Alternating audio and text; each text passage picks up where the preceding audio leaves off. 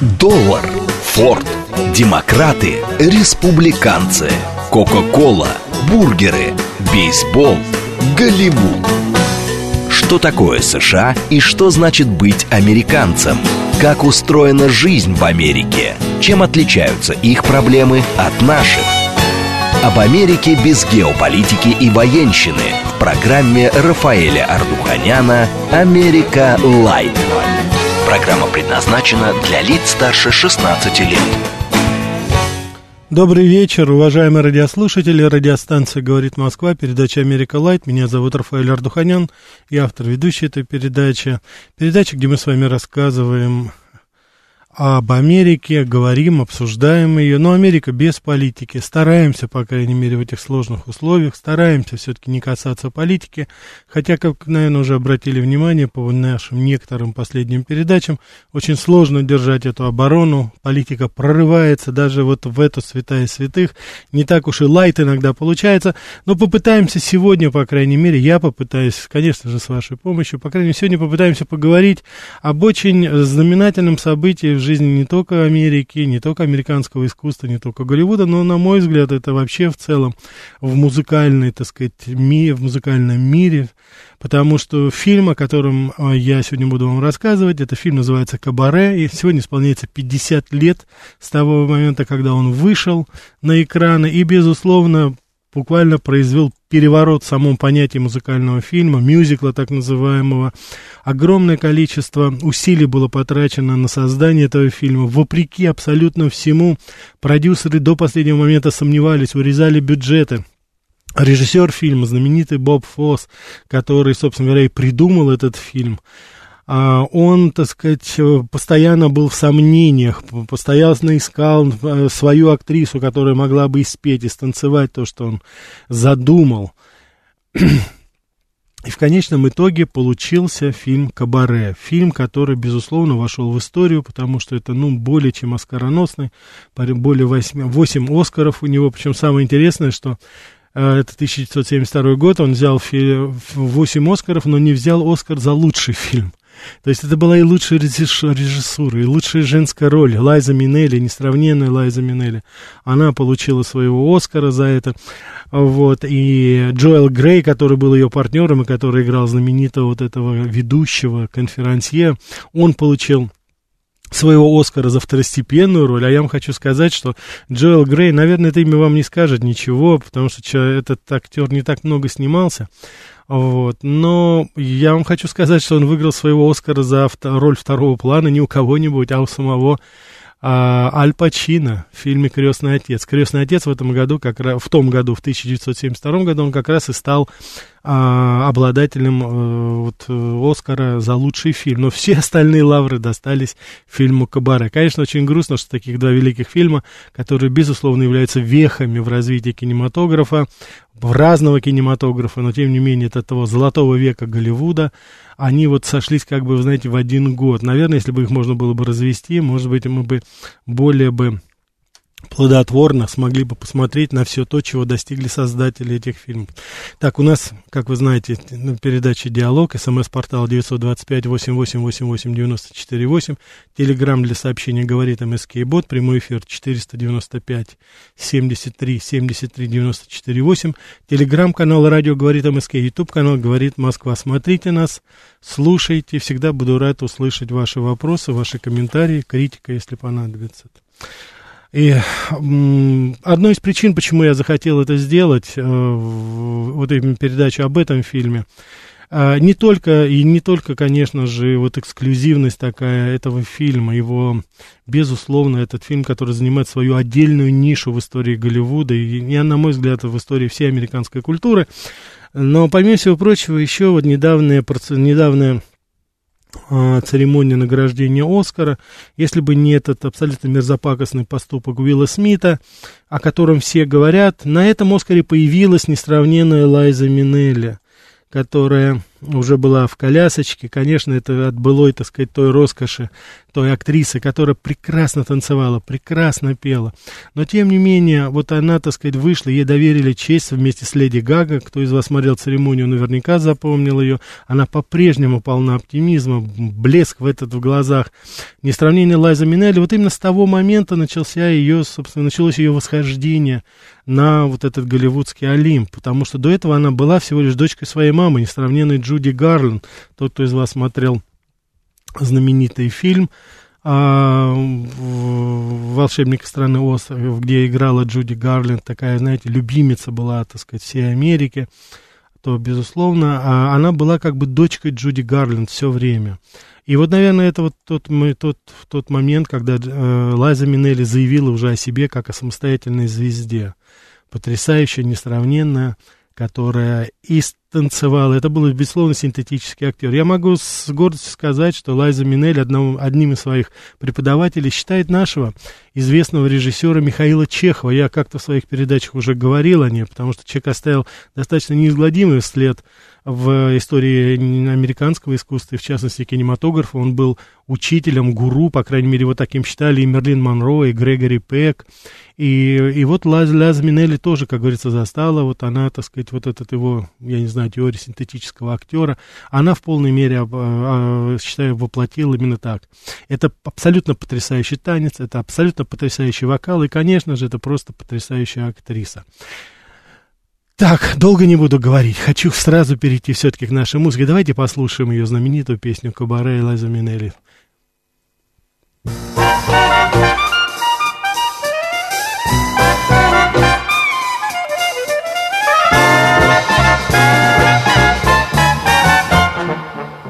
What good is sitting alone in your room?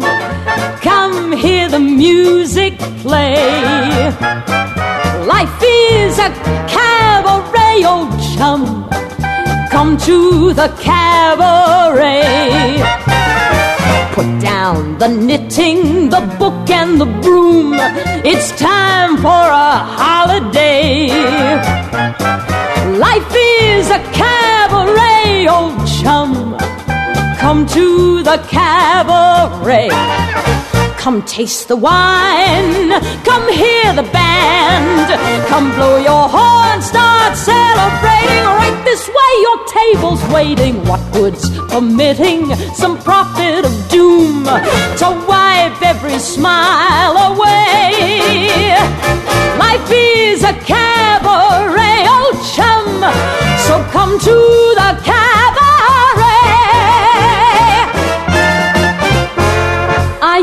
Have this girlfriend known as Elsie, with whom I shared four sordid rooms in Chelsea. She wasn't what you'd call a blushing flower. As a matter of fact, she rented by the hour. The day she died, the neighbors came to snicker. Well, that's what comes from too much pills and liquor. But when I saw her laid out like a queen, she was the happiest corpse I'd ever seen. I think of Elsie to this very day. I remember how she turned to me and said, What good is sitting all alone in your room? Come, hear the music play. Life is a cabaret, old chum. Come to the cabaret. And as for me, and as for me, I made my mind up back in Chelsea when I go. I'm going like Elsie. Start by admitting from cradle to tomb. It isn't that long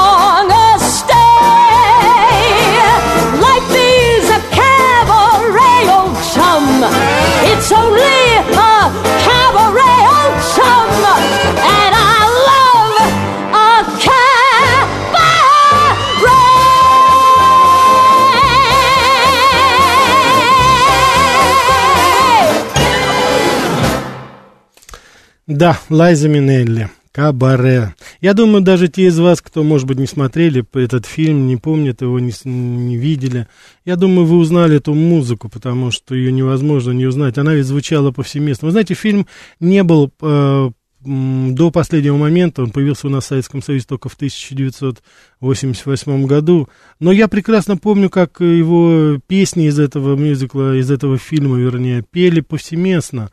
Я помню, Людмила Гурченко исполняла его в различных, так сказать, музыкальных, развлекательных программах нашего центрального телевидения. Все эти песни пелись. Так что э, мы знали об этом, и это в театрах звучала эта музыка. Конечно же, мы были знакомы. Но фильм как таковой посмотрели только в 1988 году. Это, конечно, был, на мой взгляд, своеобразный фильм откровения, потому что как много в этом фильме, как много в этом фильме все-таки было про нашу жизнь. Почему я говорю, что этот мюзикл вошел в историю, в этот фильм? Вернее, даже мюзикл, наверное, и нельзя назвать. Он не вмещается в рамки этого. Потому что Боб Фосс, когда режиссировал этот фильм, он убрал абсолютно все сцены, вот песенные сцены, которые были свойственны голливудским мюзиклам, где танцы под дождем, на улицах, пение, так сказать, под балконом. Вот, он все перенес на сцену.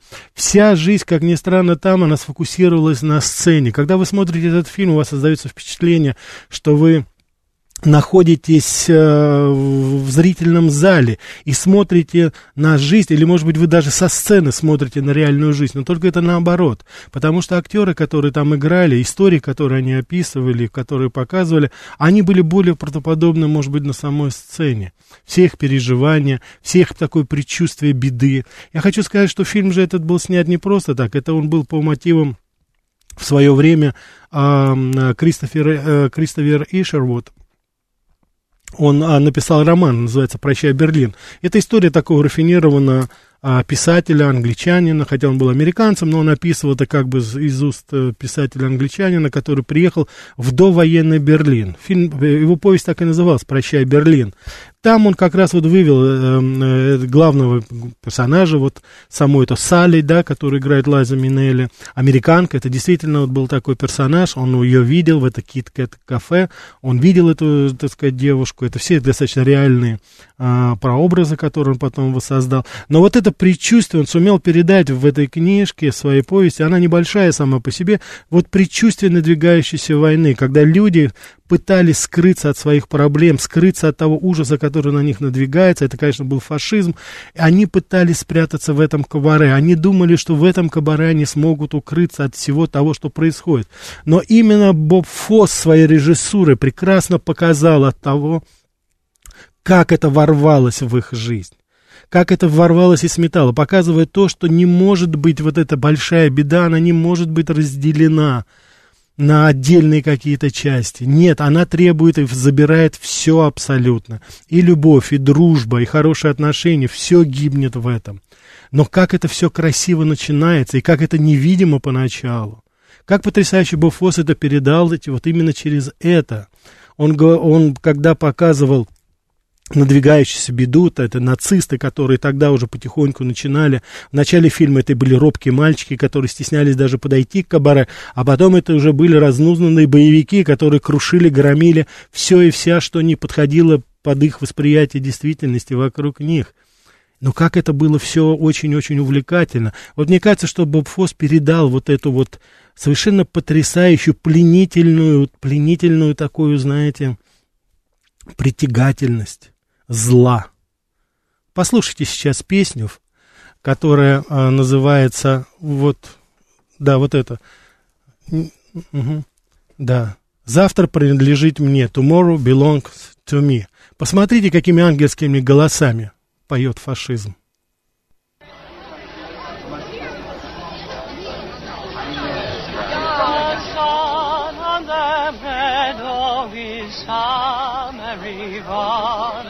The stag in the forest runs free,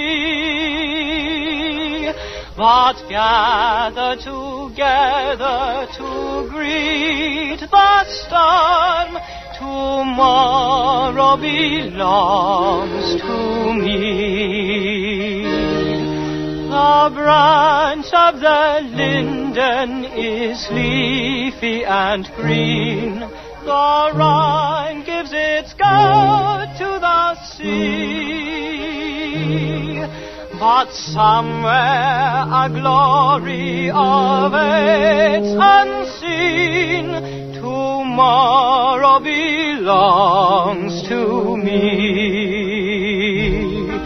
The babe in his cradle is closing his eyes. The embraces the bee.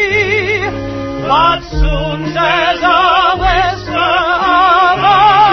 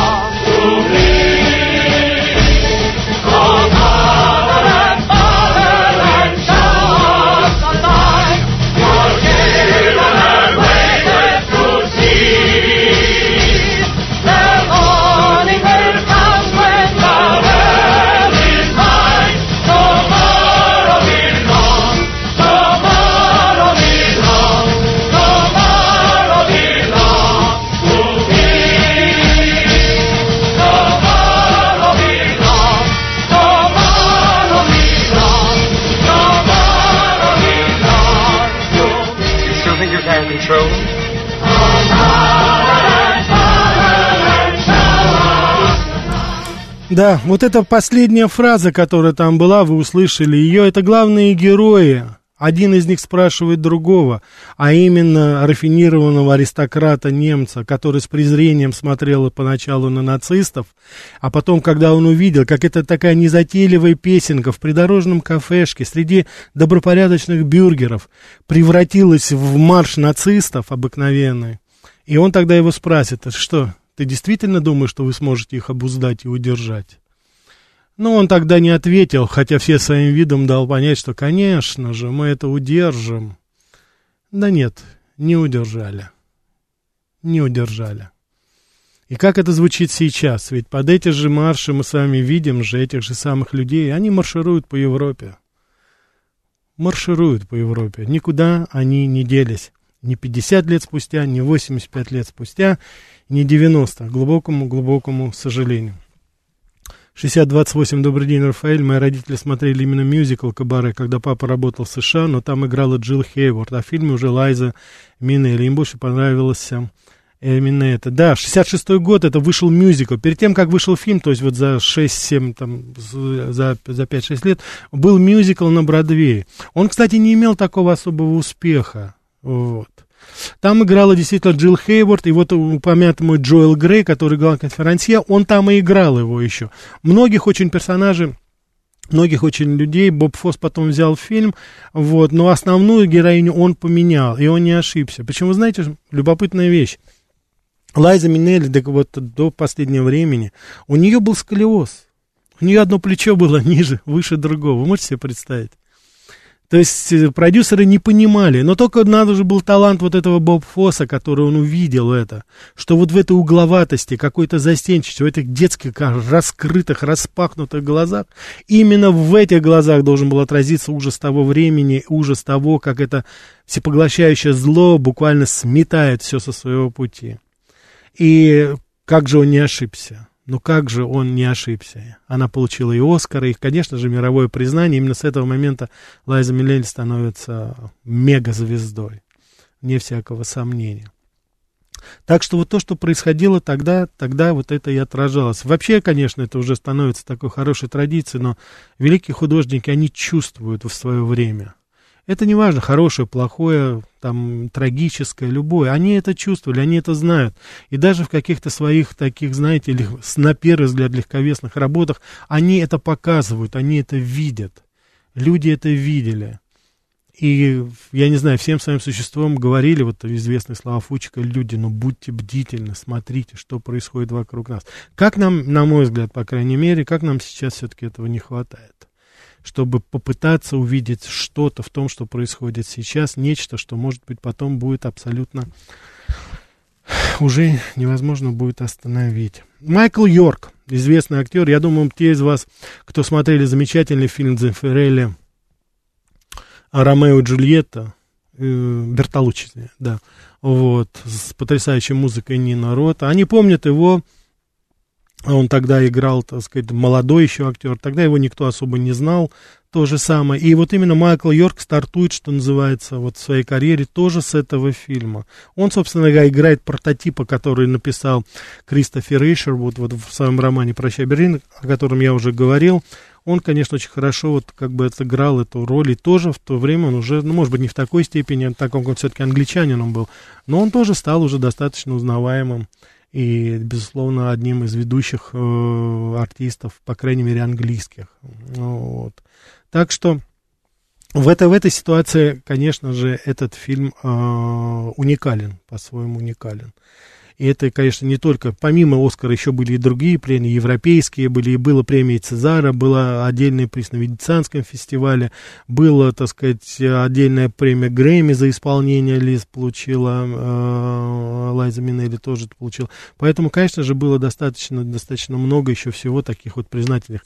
А более того, помимо всего прочего еще, конечно, э, я, как уже сказал, что это вот многие специалисты считают, я не могу сказать, что я очень такой большой специалист, но многие считают, что именно сама структура, конструкция вот мюзикла, именно тогда она претерпела свои изменения, это был принципиально какой-то другой все-таки подход, потому что э, все отмечали, как бы, знаете, нахождение какого-то такого второго плана, потому что вот в этой ситуации, вот в этих, так сказать, условиях режиссеру и актерам удавалось сказать гораздо больше, чем, может быть, в каком-то игровом фильме, через музыку, через танцы, через через какое-то предчувствие того, даже не самого действия, а предчувствие его, они, так сказать, показывали, как они замечательно передали дух того времени, вот этой предвоенной Европы. Этот корабль, который плывет без э, руля, без, так сказать, парусов, без ничего, так сказать, который несется на этот огромный утес под названием Вторая мировая война, совершенно даже и не подозревая, и не думая о том, чего там, что там их ожидает и что там ждет.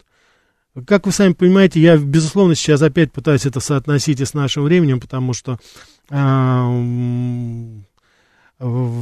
есть определенное, когда предчувствие какой-то беды, вот, и это выражается в замечательных иногда произведениях, и это, это надо ценить, это надо смотреть, этому надо учиться и, конечно же, делать для себя выводы и, так сказать, пытаться все-таки соотнести и понять, что происходит. Поэтому э, мне кажется, что в очень большой степени вот такие произведения, как Оруэлловская 1984, вот такое вот, допустим, фильм «Кабаре», есть там некоторые, допустим, можно другие какие-то сказать произведения, фильмы, которые в, больш, в большой степени отражают это, или книги. Вот. Я думаю, что, конечно же, это э, своеобразные такие знамения времени, которые надо смотреть. Вот многие специалисты смотрят на фильм «Кабаре» не только как мюзикл. Это они еще, помимо всего прочего, смотрят как на социальное явление. Потому что там достаточно хорошо показано очень-очень много такая, знаете, многоплановая, многопластовая, скажем так, комбинация. Рассказывается об очень многих вещах, об очень многих э, э, характерах взаимоотношений, так сказать, наших героев. Казалось бы, они простые, казалось бы, они ни к чему не ведут, но когда мы это смотрим, соотносим с действительностью, мы понимаем, что это все-таки э, достаточно, знаете, очень э, видно, это все на виду становится для нас. И мы, конечно же, оцениваем это, и когда люди теряют это, когда люди погибают, расстаются, то это и мы, конечно, с ними сопереживаем. Вот.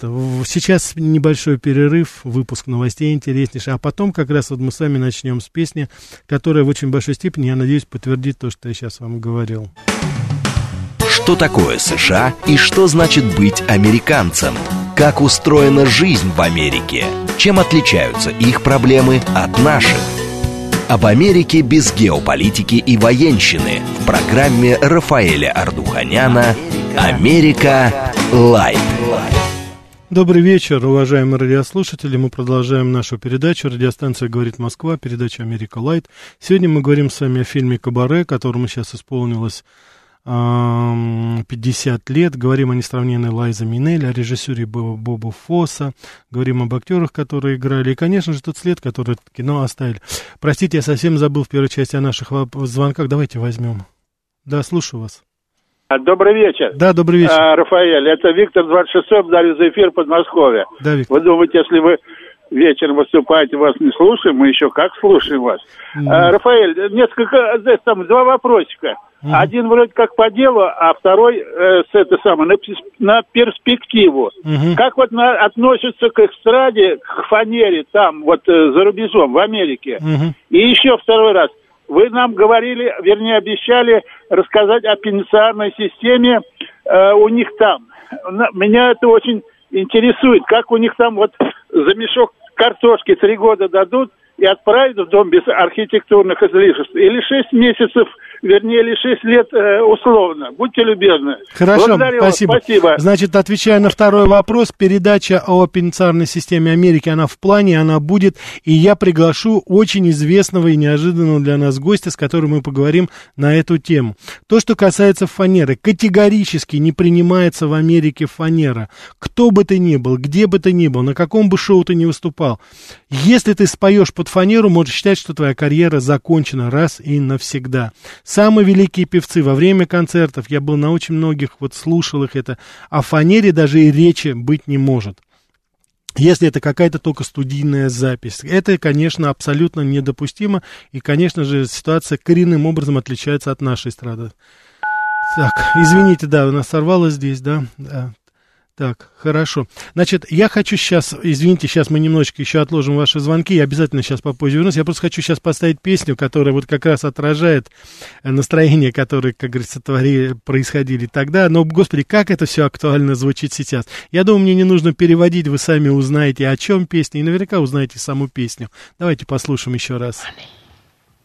Money. Money makes the world go around, the world go around, the world go around. Money makes the world go around, it makes the world go round. A mark, a yen, a buck, or a pound, a mark, a yen, a buck, or a pound is all that makes the world go around. That clinking, clanking sound Can make the world go round. Money, money, money, money, money, money, money, money, money. If you happen to be rich and you feel like a night's entertainment, you can pay for a gay escapade. If you happen to be rich and alone and you need a companion, you can ring ting-a-ling for some mate. If you happen to be rich and you find you are left by your lover and you moan and you groan quite a lot, you can take it on the chin, call a cab and begin to recover on your 14 carat yacht. What? Money makes the world go round, the world go round, the world go round. Money makes the go round of that we both are sure on being poor. Money, money, money, money, money, money, money, money, money, money, money, money.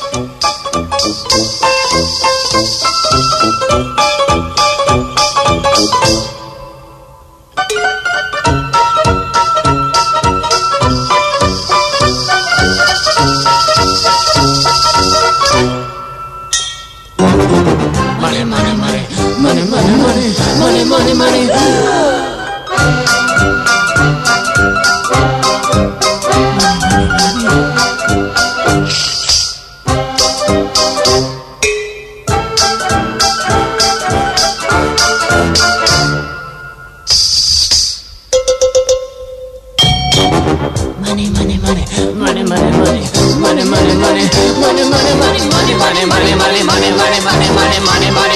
When you haven't any coal in your stove and you freeze in the winter and you curse to the wind that you face. When you haven't any shoes on your feet, your coat's thin as paper and you look 30 pounds underweight. When you go to get a word of advice from the fake little pastor, he will tell you to love evermore. But when hunger comes to rap, rat-a-tat, rat-a-tat at the window. At the window. Who's there? Hunger. Oh, hunger! See how love flies out the door. Money makes the world go round, the go round, the world. Money makes the world go round. The clinking, clanking sound of money, money, money, money, money, money, money, money. Get a little, get a little money, money, money, money. Mark a yen, a buck or a pound. That clinking, clanking, clunking sound is all that makes the world go round. It makes the world go round.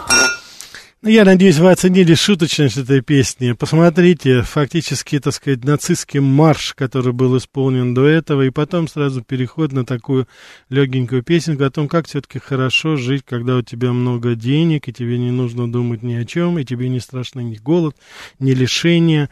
Это тоже своеобразно. Давайте мы уже, давайте мы еще возьмем, извините, э, забываю иногда. Да, слушаю вас, добрый вечер.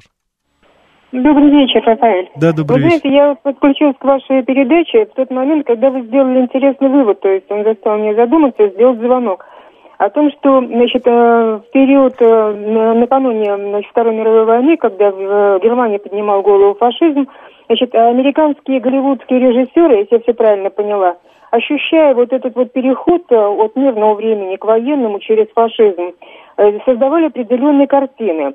И вот вы знаете, я вспомнила некоторые вещи с участием Лайза Минейли и поняла одну вещь что какое-то время назад, э, во время, по крайней мере, когда в Советском Союзе демонстрировались голливудские фильмы, Мгм. дублировались в основном те фильмы, которые имели какое-то социальное звучание.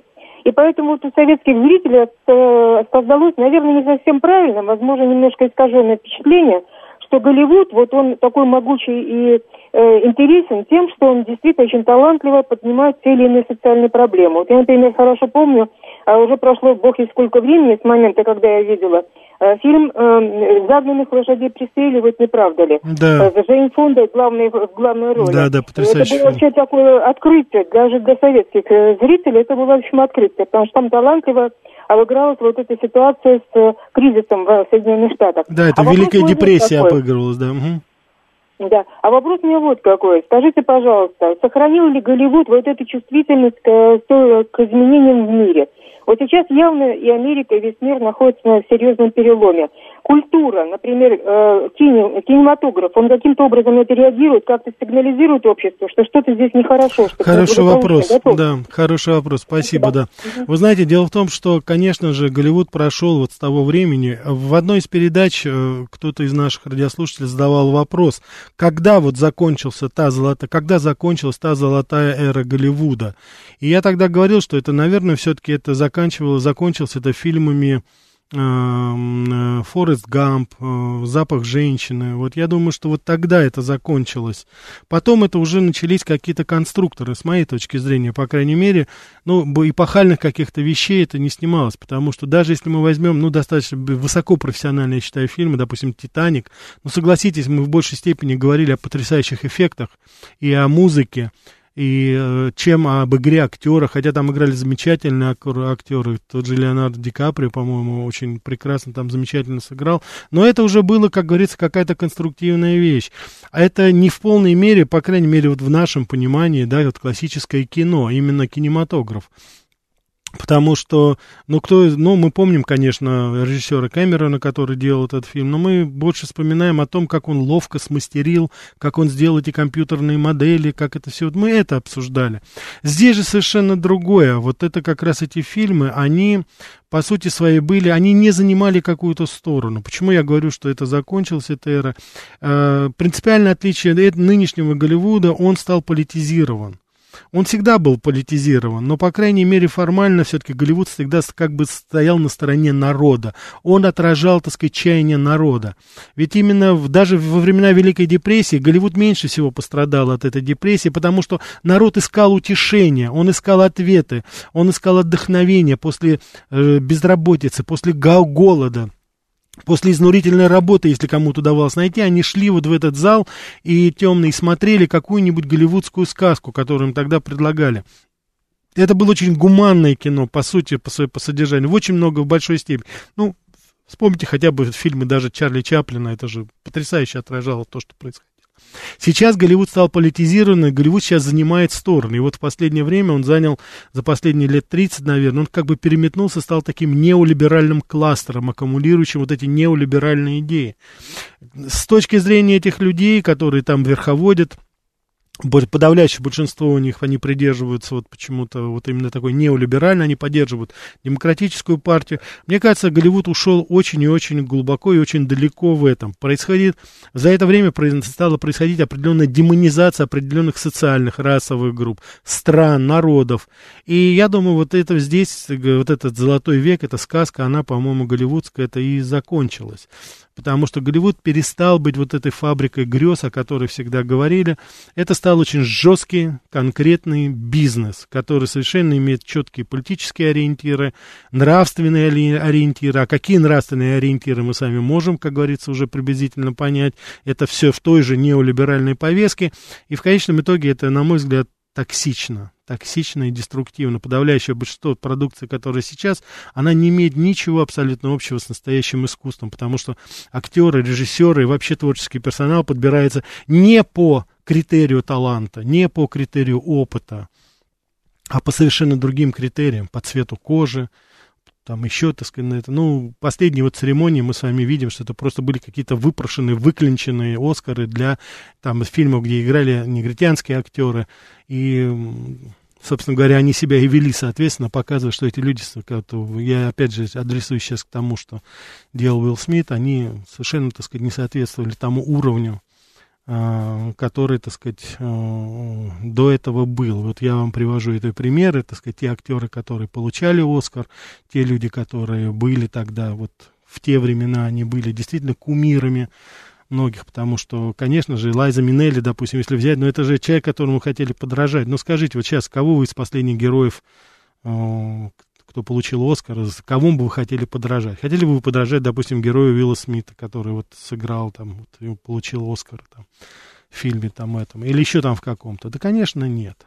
А, кстати, Лайса Минелли, вот интересно, она ввела моду на зеленый маникюр. Вот сейчас это прошло, это тогда она начала, все были поражены, как это должно быть, так сказать, почему зеленый? Этот вопрос, кстати, ей э, постоянно задавали этот вопрос, а она пожимала плечами, говорит, я понятия не имею, просто мне так вот получилось.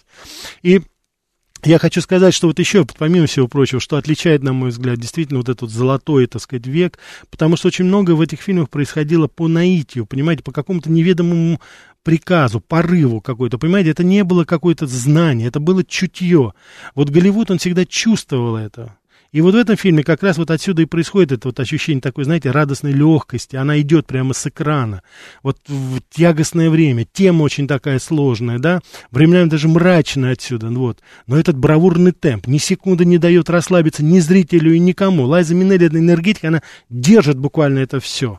Мелькающий тут и там какой-то знак этой свастики, там ночные погромы, кровавые избиения, толпа, там, э, значит, какие-то вертопонческом экстазе, там кто-то задирает руки свои. И в этот же момент вот в этих задранных руках появляются задранные ноги канкана. И все это вот перемешивается абсолютно. Какие-то. подземные толчки какие-то ощущаются тогда. Вот. И вы чувствуете, что это вот каждый раз, это, это вот, вы чувствуете, что это приведет к катастрофе. И это привело. Но эту катастрофу не показали. Но они показали, вот я считаю, что в этом фильме и произведение само проща, и, конечно, потом то, что был поставлен, ну, мюзикл я полностью не смотрел, но вот то, что касается фильма, они показали начало этой катастрофы. Вот. И в том-то и дело, что вот герои Фоса, вот о которых я говорю, они, они не чувствуют, они не хотят это чувствовать, они не хотят это слышать. Их реальность это вот этот маленький уютный театр, это кабаре, вот, где они забились в надежде, чтобы переждать это, им хочется это переждать. А сколько у нас сейчас таких, которые хотят переждать? Но они не хотят ничего знать, они не хотят ничего видеть, оставьте нас в покое. Мы, пускай, мы придем тогда, когда все закончится, не закончится, не пронесет. Как вы этого не можете понять, не переждете вы эту бурю. Если вы помните передачу, которую я вам говорил по поводу э, Эрнеста Хемингуэя, том колоколь, который звучит, он звучит по нам, по всем. И вот Боб Фосс, на мой взгляд, очень хорошо это показал. Это дело каждого из нас. Никто не останется в стороне, когда надвигается какая-то, знаете, ощущение, это, допустим, даже катастрофы, может быть. Вот. Это, это безусловно, это, безусловно, все очень и очень э, драматично очень трагично. Вся жизнь это кабаре, дружище. Life is a cabaret, old chum, восклицает Салли с надеждой такой кричит. Это ее точка опоры, как бы, понимаете? Так, давайте, Саша, давайте мы еще возьмем. Да, слушаю вас.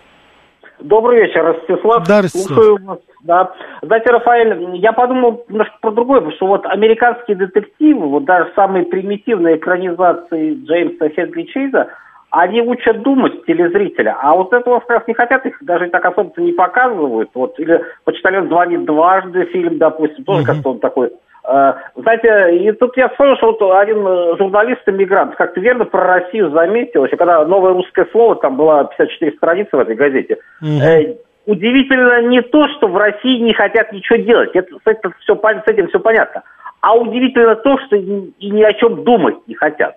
Вот тут, вот, собственно говоря, вот э, у власти и народа, собственно говоря, полное единодушие. Но я думаю, может, когда конец месяца мы их посмотрим, и даже американский фильм пересмотрим. Может быть. Да, да, ну вы хороший... Да, вы хорошие, спасибо, Ростислав. Вы хорошие примеры, э, да, как говорится, хорошие фильмы, подавать, много их таких можно посмотреть. Но это вот как раз, это же, я думаю, вы правы в том плане, что и э, публика, и аудитория, да и, и некоторые правительства, они тоже ведь как-то, знаете, э, ну, с надеждой какой-то, понимаете, думают, что это их точка опоры. Ведь у каждого у них есть вот свое это кабаре, это свое какое-то место, где они хотят спрятаться от внешнего мира. И они даже не понимают, что это же все не снаружи, это изнутри все идет. Они верят, что и думают, что все рухнет, но они останутся. Но это не останется. Вот мне кажется, вот это предчувствие великой беды потрясающе передал Боб Фосс. И музыка, конечно, да, вот здесь спрашивают, кто... э, Ну, конечно, это Джон Кадер, это композитор, он не такой, но он достаточно, так сказать, известный. Он написал э, несколько, так сказать, он музыку для нескольких мюзиков написал, вот, Фред Эббет либретто написал как раз в этом. Кстати, они не хотели, чтобы Лайза Минелли играла, Боб Фосс просто, ну, настоял, ее пробил просто эту, так сказать, э, вот эту кандидатуру, чтобы именно она. Он чувствовал, он знал просто я даже не знаю, как это было.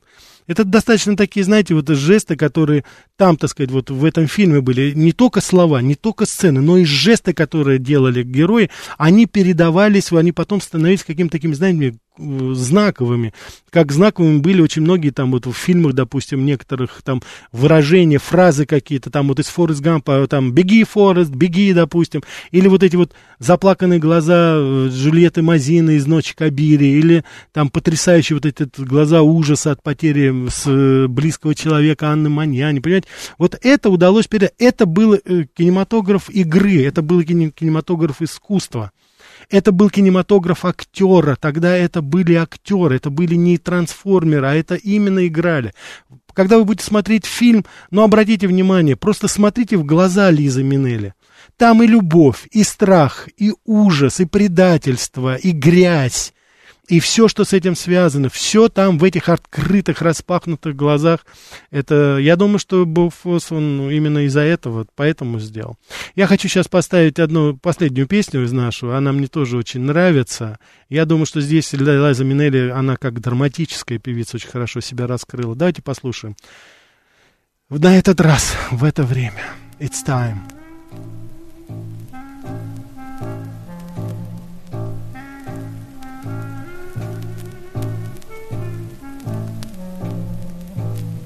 Maybe this time I'll be lucky. Maybe this time he'll stay.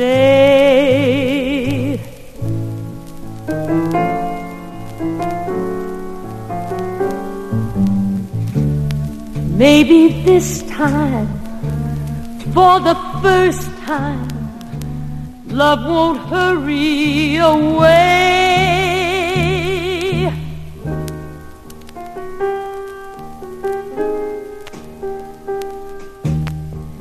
He will hold me fast. I'll be home at last. Not a loser anymore like the last time and the time before.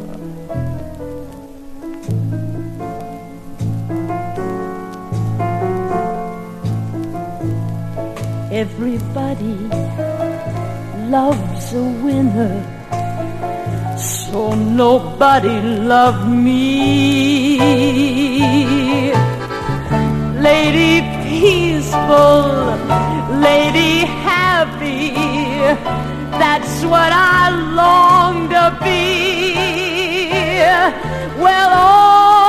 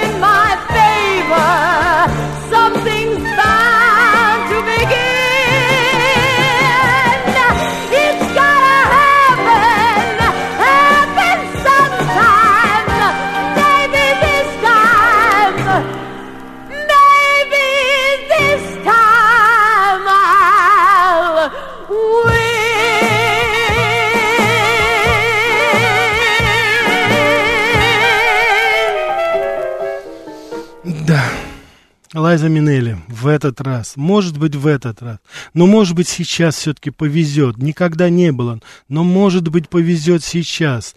Крик, надежда, попытка, так сказать, заглянуть в свое будущее с надеждой, что там все будет хорошо. Я думаю, что мы все, конечно, прекрасно с вами понимаем, что без надежды ничего невозможно сделать в этом мире. И вот точно так же герои этого кабаре, они были нацелены на будущее, думали, что все будет хорошо. У них этого не получилось. Но вы знаете, в какой-то степени это, может быть, получилось у Лайзы Минелли, потому что она прошла очень сложный путь. Это и алкоголь были, и наркотики, и неудачные женитьбы. Вот на последней церемонии Оскара она уже выехала в инвалидном кресле. Ну, похоже, что со спиной, суставами уже совсем было плохо у нее. С ней рядом была леди Гага, которая очень деликатно, кстати, выполняла роль ассистента, поднесла ей конверт, который скрыла Лайза и зачитала с названием лучшего фильма года. Это честь, которую достаивается, безусловно, выдающийся человек Голливуда. Человек, который признан не только Америкой, не только Голливудом, но и всем миром. И Лайза Минелли по праву носит это. Конечно же, уже не так. Конечно же, от той, так сказать, чертовки, которую мы видели 50 лет назад, очень мало что осталось. И, собственно, вот она пребывала в этом статусе. И она никогда, кстати, не зацикливалась на этом. Она пела, любила, выходила замуж, разводилась, играла в кино, в жизни. И каждый раз восставала как бы из пепла. Я думаю, что в очень большой степени сама жизнь Лайза Минелли очень хорошо это показывает. И на какой-то момент вот опять мы увидели вот эти вот широченные ее глаза. Посмотрите эту еще церемонию. Я убежден, что вы увидите, сравните с фильмом. Может быть, много уже что не осталось, ушло что-то. Но осталось вот эти вот широко распахнутые добру, любви глаза. И я думаю, что в конце концов все-таки вот этот посыл надежда, он, ну, должен просто оправдаться. Не может быть, чтобы это не... Я думаю, что это должно быть, собственно говоря, мотивом не только этого фильма, но в очень большой степени и нашей с вами жизни, потому что живем в достаточно сложной ситуации, и тем не менее, тем не менее, а может быть в этот раз все будет хорошо. Не знаю, хорошо или плохо тешить себя такими надеждами, но, как вы знаете, она всегда умирает последней. Наша передача подходит к концу, уважаемые радиослушатели. Я вам всем желаю всего самого-самого доброго и хорошего, хорошо провести время, выходные. И обязательно посмотрите еще раз фильмы. Посмотрите этот замечательный фильм и насладитесь той атмосферой падения и взлетов наших героев. Я убежден, что очень многое вы увидите и в своей жизни, и в своем, так сказать, судьбе тоже. Всего вам самого доброго.